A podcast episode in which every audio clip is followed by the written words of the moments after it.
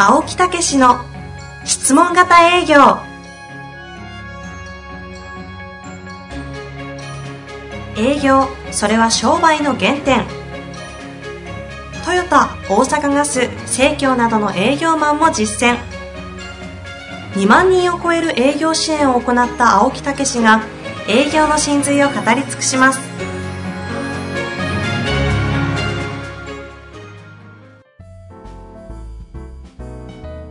こんにちは、遠藤和樹です。青木武の質問型営業。青木先生、本日もよろしくお願いいたします。はい。よろしくお願いいたします。この間からね、あの、スポーツクラブへね、行って。スポーツクラブ？ジムってことですか？スポーツジムね。はい。減量をいよいよね、スタートしようというようなことで。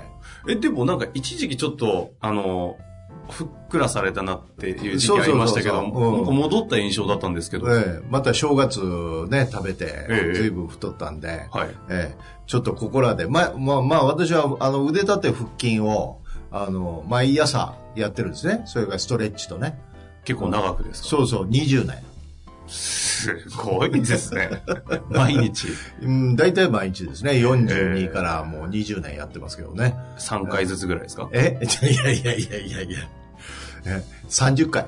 おおすごい。ええあのー家でもよくやってて、もう 100, 100回やってたんですよ、昔は。ガーッと。腕立て。へうん。ほんなら、あの、息子に、お父さん、首だけしか動いてへんで、言われて。そんなやり方あかんわ、みたいなね。そう教わって。えじゃあ20年のうち10年以上できてなかったってこと違う違う違う。それでもこう、やってたんやけど、ええまあ、それで、こう、ゆっくりとこうやってね。はいはいそれを30回ずつやってるんですけど、えやっぱりこう、なかなかうん体重が落ちきらんでね。はい。もうここはもう、ね、ゴルフと一緒で、ええもうお金をかけてやろう、みたいなね。大事ですよね。時間決めてやるの、そうね。そうそうそう。言ってたよね。遠藤さんもね。あ僕、あの、わ、わかりやすく、うんあの、ライズアップ行きました。すごいね。ネタで。ねね ネタでライズアップ行ってね。はい。それで、体脂肪8%。になったん？絞り切りました。から、からの、今3ヶ月、4ヶ月経ってるんですけど、うんなんと、あの、年末年始で5キロ太り見事なリバウンド。単なるデブです。まあ、ほんでもそれ覚えたから、やり方覚えたからまた戻せるよね。これが、うんあの、言った人の言い訳になって、そいつらは二度と戻ってないんですよ。いつでも痩せれるからって言いながら、それを心に持ちながらずっと痩せれないというのがね、情けないかな。なるほどね。ええまあ、ででそのも、中で青木先生はね、そうそうそうそう。だから、私はずっと毎日やりながら、はい維持しててんけど、やっぱりこう、どっかでグッと絞り込むっていうね。うん。一気に、こう、何でもやっぱり一気じゃないですか。ちなみに目標値は？目標値は68ね。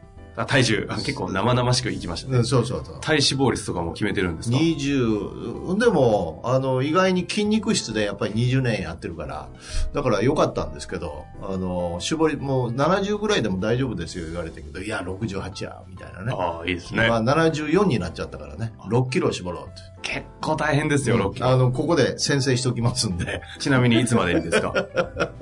あんまり皆さん関係ないけどね。ちなみにいつまでえいや、2ヶ月ぐらいで。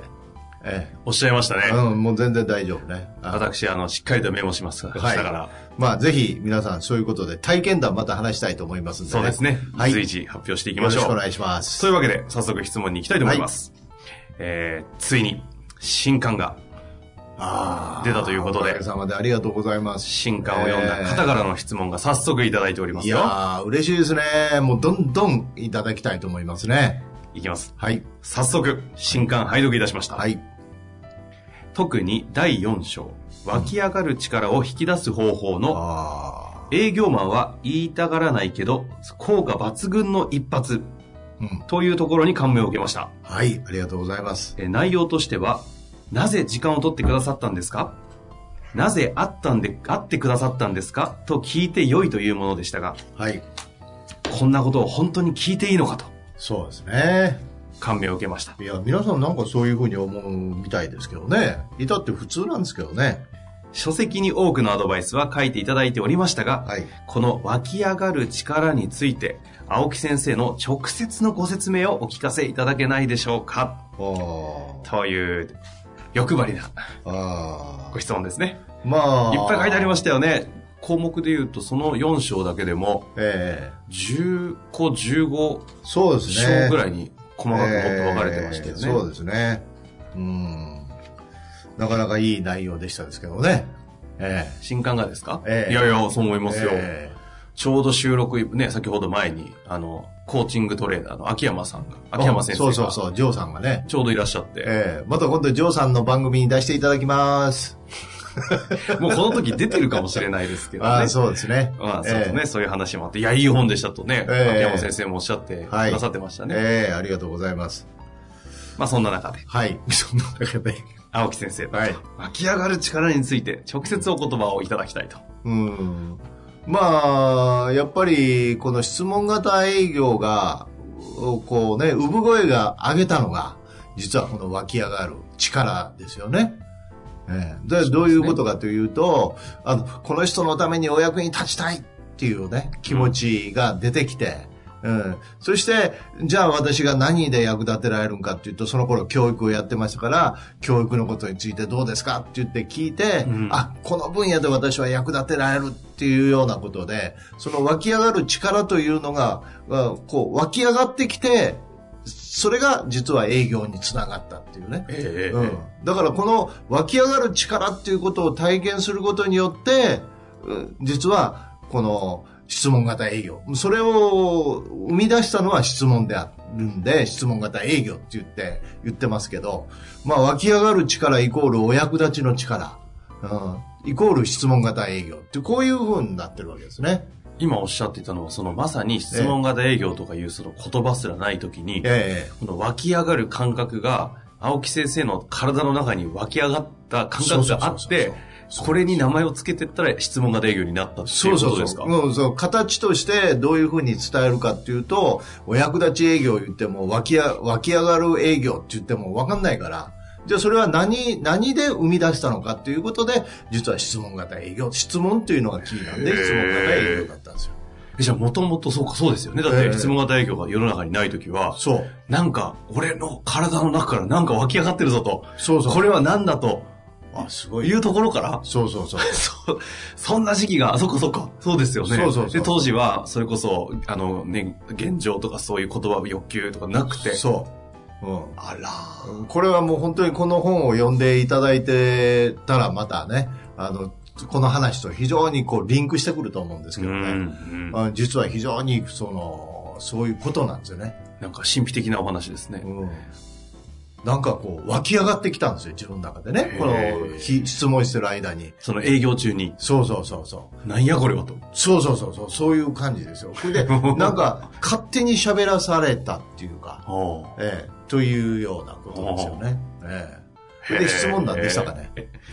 あの、湧き上がる力という、あの、賞に感銘を受けたんですが、うん。まあ、要はですね、青木先生のうん。口から湧き上がる力について聞きたいと。そうそうそうそう。まあちょっとご質問としては抽象的ではあるんですが、いやいやいやあの、書籍に書いてあること以外とか、はいそのあたりを補足していただきたいのかなともうん思いますが。だからこの湧き上がる力を、いいですか？はい、もちろんですよ。う生み出すために質問してる。ということですよね。自分の中にこの人のためにお役に立ちたいっていう気持ちがですね、湧き上がる力になるわけですよ。うん、だからその、湧き、お役、お役に立ちたいという気持ちを湧き上がらせるために質問してるっていうことなんですよ。ええで、湧き上がらなければ、え営業はやめるんですよ。セールスはやめるんですよ。うん。湧き上がったものが本物なんだよね。売ることファーストじゃなくて湧き上がるファーストなんですね。ああ、いいこと言いますね。その通り。ええだからそういう自分の中で基準というものを、うん、まあ私はその、関所って言ってますけどね、ちょっと古い言葉で。うんうんうんだからそれが第一段階としてこの人のために役立ちたいという気持ちが湧いてきた。あるいは湧く湧くための質問をする。それで、それが役立ちたいということが湧いてきたら第一段階クリアなんですよ。ええそしてその次は、じゃあ自分の専門でどうやって役立つかということで専門の話に持ってきますよね。ええ相手の会社の現状とかね、はいうん。その人の現状とかを聞いて。そしてその中で自分なら、あ、役立てられるなっていう気持ちが湧いてきたら、いよいよそういうセールスっていうか営業というところへ踏み込んでいく。ということですようん。ね。うんええだだから、その質問型営業っていうとなんかテクニックのように思いますけど、はい要は湧き上がる力を生み出すための質問っていうことですよね。それを全く同じ言葉で、あの、ちあの、同じものを言葉変えているのがお役立ちの精神ですか？そうそうそうそう。ええだから本当はお役立ち営業と言いたいんですけど、それじゃ分かんないんで。まあなんか、ね、ちょっと綺麗事のすぎるようにも聞こえてしまいますもんね。うん、そういうことなんで、だから質問型営業という命名をしたっていうことですけどね。じゃあこの湧き上がる力こそ質問型営業のこう原型エネルギーみたいな感そうそうじだったんですね。うん。だから、私も今回の本は、うん、実は、あの、今回のね、えー、なぜ、えー、相手の、あ、今もしかして、いやいや書籍のタイトルをなぜ、なぜ相手の話を聞くだけで営業がうまくいくのか。ね。もう一回言いますよ。なぜ相手の話を聞くだけで営業がうまくいくのかっていうテーマなんです。さタイトルなんですね。だけど一番最初に、これ、こういうテーマ、タイトルでいきましょうっていうのは、えーあなたの、あなたにお役に立ちたいっていう、ね。こういうテーマでいこうって言ってんけど、これ罰になったんですね。もう意味がわからんって言ってね。あ、元々のそうそうそう。タイトル付けの時にそういそううそう、あなたのお役に立ちたいっていうタイタイトルにしようみたいなことになそれはダメですね。いやいやいやいや。まあだから、あの、そこがメインテーマなんですよ。へえ。じゃあこの方がピックアップしたここのこの湧き上がる力をぜひ青木先生の口から聞きたいというのは、かなりこう青木先生からしても、そうそうそう。ど真ん中をついてくれたわけですねいや、嬉しいことなんですよ。すごい嬉しいことなんですよ。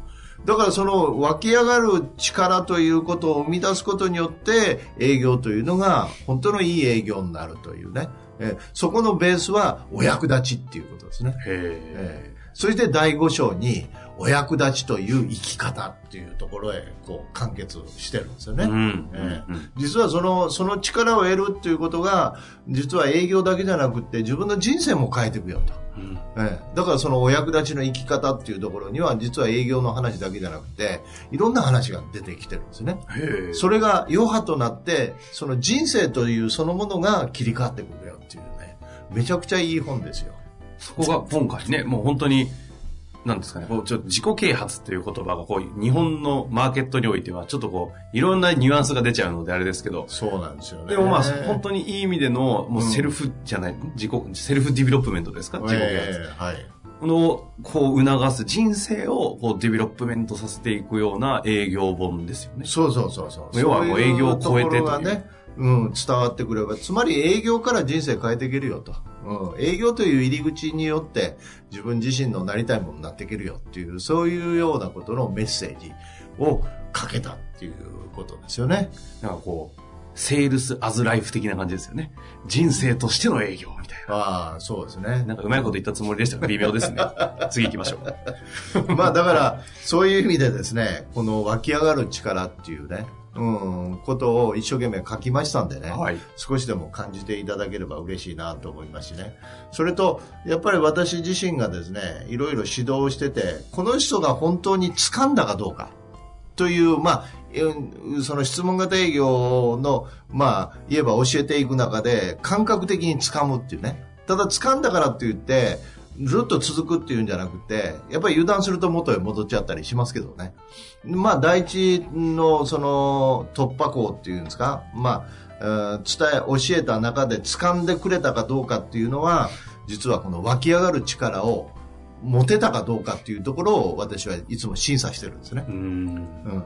だから、なんとなく分かってきましたなんて言うと、どういう場面があった？それで、どういう気持ちになったの？とか、その時の感覚ってどう？って言ってすごい質問するんですよ。ええだからそこで本当に湧き上がってきてるかっていうことを、私の感覚と照らし合わせて調べるんですよ。うーん。それであのリアルでうん。実際にこうアドバイス、コンサルティングみたいなことをされたときに、ええなんで今分かったんですかみたいなことが感覚的にこうあ、そうそうそう。気づけちゃうんですね。そうそうそうそう。あ、よく聞いてるね。聞いてるというか私ね、こううん何度も見させていただいておりますから。ああ、そうなんですよ。うん。だから、あれ、うんなんでこんな質問ばっかり受けんの？とかね。いうふうに、その、お受講生はう感じるかもしれないですけどね。私、私の中ではそれを審査してるっていう感覚ですよね。へえ。えなるほどですね。まあ本当に今回ね、青木先生の、ある種こう、すべてのこう総論としての書籍が出ましたから、皆さんもね、まあ他に質問もいいですし、まあぜひね、感想とかもお寄せいただいて、そうですね。まあまあ、今までの本も、やっぱり自分なりには一生懸命、あの、書いてきましたけどね。ついやっぱり自分自身が、やっぱりとにかく具体的に教えてあげたいっていうことで、やっぱりノウハウの部分がすごくこう多くなっちゃったんですよね。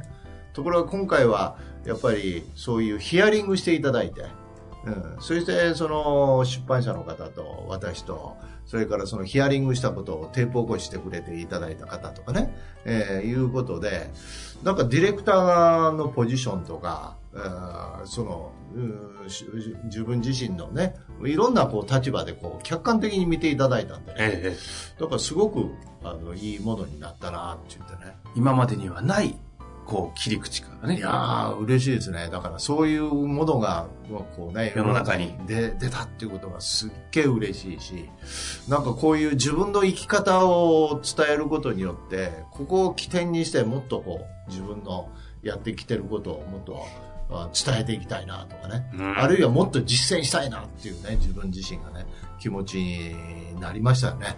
まあ、今後、青木先生に直接こういろいろご指導だったり、お会いできたり、話を聞いたりする場が、ちょこちょことこう増えていく年にもなってくるでしょうから、ぜひね、皆さんもそういうのを期待していただいて。そうですね。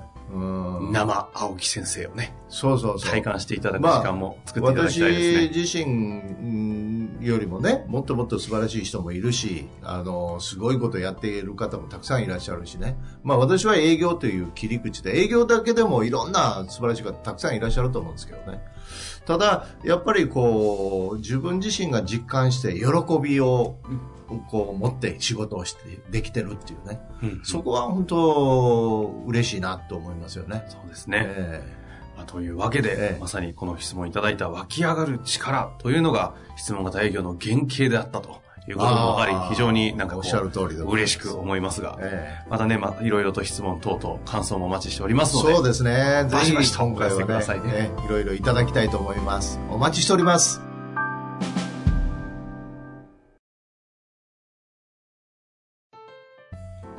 の番組はいかがでしたか？